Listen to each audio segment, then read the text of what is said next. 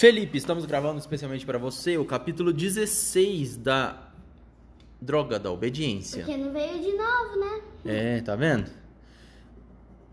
O capítulo 16 se chama A Outra Mensagem de Chumbinho. Entendeu?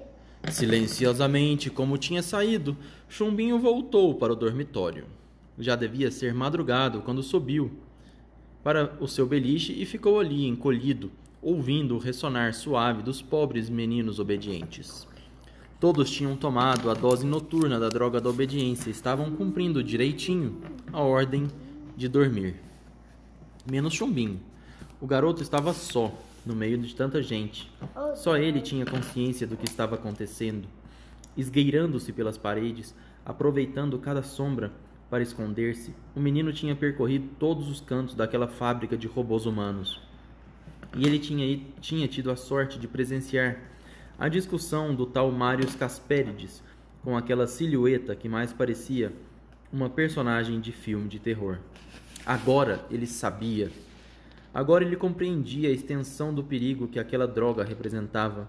E ele não podia sentir medo. Era um cara, o único que podia fazer alguma coisa. Porque os outros eram. eram assim, ok. Eles estavam, eles estavam meio perdidos ainda, né? Tinha, Escondido. não, eles sabiam várias coisas, mas enfim, o Chumbinho estava numa posição melhor, né? É, já estava tipo liderando agora.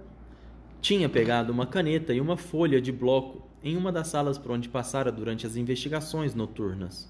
Aproveitando as primeiras luzes da madrugada, Chumbinho começou a redigir uma mensagem para os caras. Ainda não sabia como fazer aquele bilhete chegar às mãos de seus amigos, mas era urgente falar para eles daquela droga maldita. Era, era preciso também que a turma soubesse que havia um aliado e que esse aliado era o próprio inventor da droga da obediência, o bioquímico Marius Casperides. Cuidadosamente, Chumbinho recortou pequenas tiras do papel e tentou escrever em letras bem pequenas, procurando a forma mais curta de dar o seu recado. Mas e se o bilhete fosse interceptado pelos bandidos? Era preciso escrever em código. Mas que código? Ele conhecia alguns dos códigos dos caras. Só que se ele os tinha descoberto, não seria também fácil para os bandidos decifrá-los? Chumbinho tomou uma decisão. Não mandar. Trabalhou febrilmente, com a menor letra que conseguiu, e por fim a mensagem coube em uma pequena tira de papel.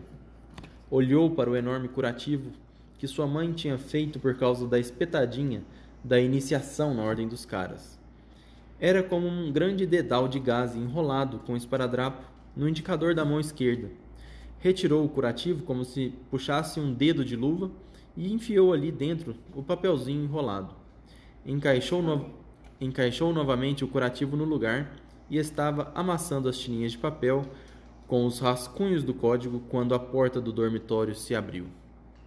O menino fingiu que dormia, mas através das pálpebras semicerradas viu entrar um empregado de avental branco. O sujeito trazia uma bandeja cheia de comprimidos que colocou sobre uma mesa. Hora de acordar, meninos obedientes. Vamos, acordem. Todos acordaram e puseram-se em pé imediatamente.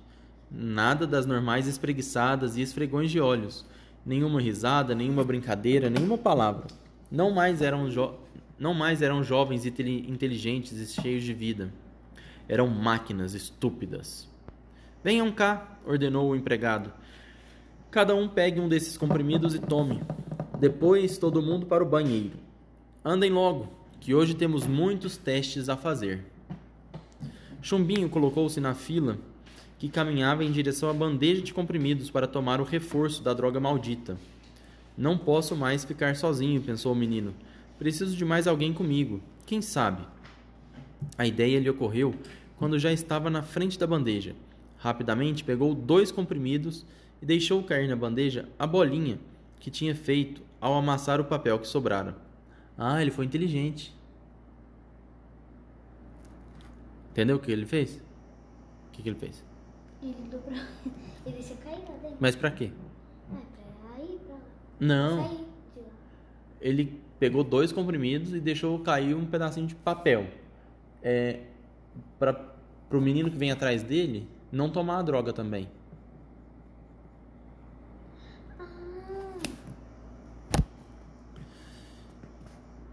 Fingiu que tomava droga e escondeu os dois comprimidos no macacão. Com o canto do olho, viu que bron- quando Bronca, era o Bronca, chegou junto à bandeja, pegou e engoliu a bolinha de papel como se fosse um comprimido. Pronto, Chumbinho sorriu por dentro. Logo não estaria mais sozinho. O restinho do efeito da droga que Bronca havia tomado na noite anterior já devia estar passando. E então Chumbinho teria um companheiro lúcido. Quem sabe se juntos não seria mais fácil criar um plano para fugir dali. O efeito da droga da obediência, pelo jeito, era tão seguro que os empregados nem precisavam se preocupar muito com a vigilância dos garotos. Depois de dar a ordem, o empregado de avental saiu do dormitório. Com certeza daria um tempinho para as cobaias idiotas irem ao banheiro. Enquanto isso, foi cuida- cuidar de outra coisa qualquer. O banheiro era grande e não havia separação entre os meninos e as meninas. Nossa, Do- que falta de educação. é, drogados, eles eram cobaias. O plano de Chumbinho começou a dar certo. Parado no meio do banheiro, Bronca parecia confuso. Olhava espantado para uma linda menina sentada no vaso de porta aberta. Ai, meu Deus! Sacudiu a cabeça como que para acordar de um sonho. Onde estou? O que está acontecendo? O que está havendo comigo? Chumbinho agarrou o colega pelos ombros, cheio de esperança. Bronca, que bom! Você está acordando, olhe para mim, eu sou um chumbinho, seu colega do Elite, aquele do fliperama, lembra-se de mim? Chumbinho? O Bronco ainda estava meio tonto. O que você está fazendo aqui? O que eu estou fazendo aqui? O que está acontecendo? Não temos muito tempo para explicações, Bronca. Você tomou uma droga que o Bino ofereceu lá no Elite, não se lembra? Bino? Elite?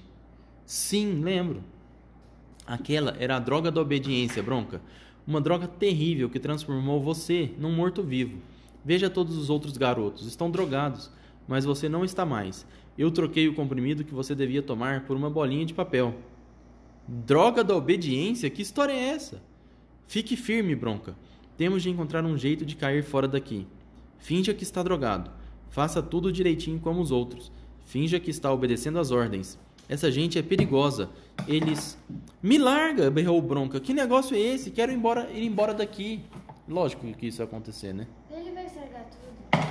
Atrás do amigo assustado, Chumbinho viu na porta do banheiro dois empregados que olhavam surpresos para aquela discussão. Bronca desvencilhou-se das mãos de Chumbinho e correu para a porta na direção dos empregados. Sai da frente, quero sair daqui, o que vocês estão pensando? Os dois empregados tentaram agarrar Bronca, mas o garoto era forte e estava enfesadíssimo. Com dois safanões, abriu caminho entre os dois e correu pelo dormitório. Os empregados e Chumbinho correram atrás. Bronca abriu a porta do dormitório e enfiou-se por um longo corredor. Pega, não deixa fugir! Chumbinho viu quando Bronca empurrou um funcionário que tentava barrar-lhe o caminho. O sujeito caiu, mas de joelhos. Meu Deus! Sacou um revólver e apontou para as costas do macacão azul, onde estava bordado DO 19. Oh, Jimmy. Um clarão e o corpo do Bronca foi arremessado para a frente, como se tivesse tropeçado. E morreu. Quando o chumbinho chegou junto, quando o chumbinho chegou junto ao colega, um orifício negro enfeitava a letra D. O menino ajoelhou-se junto ao cadáver e sussurrou, tomando-lhe a mão esquerda nas suas. Bronca, meu Deus, desculpe. À sua volta, empregados discutiam. falar assim, toma, te avisei. Não, coitado. À sua volta, empregados discutiam excitadamente. O que houve? Esses garotos não tomaram a droga? Sei lá, eu mandei tomar. Aqui tem coisa. Agarre-se aí. Temos de falar com o Dr. QI. No momento em que a mão pesada do empregado agarrou o ombro do chumbinho, o menino havia acabado de tirar o curativo e enfiá-lo no dedo do cadáver. Meu Deus!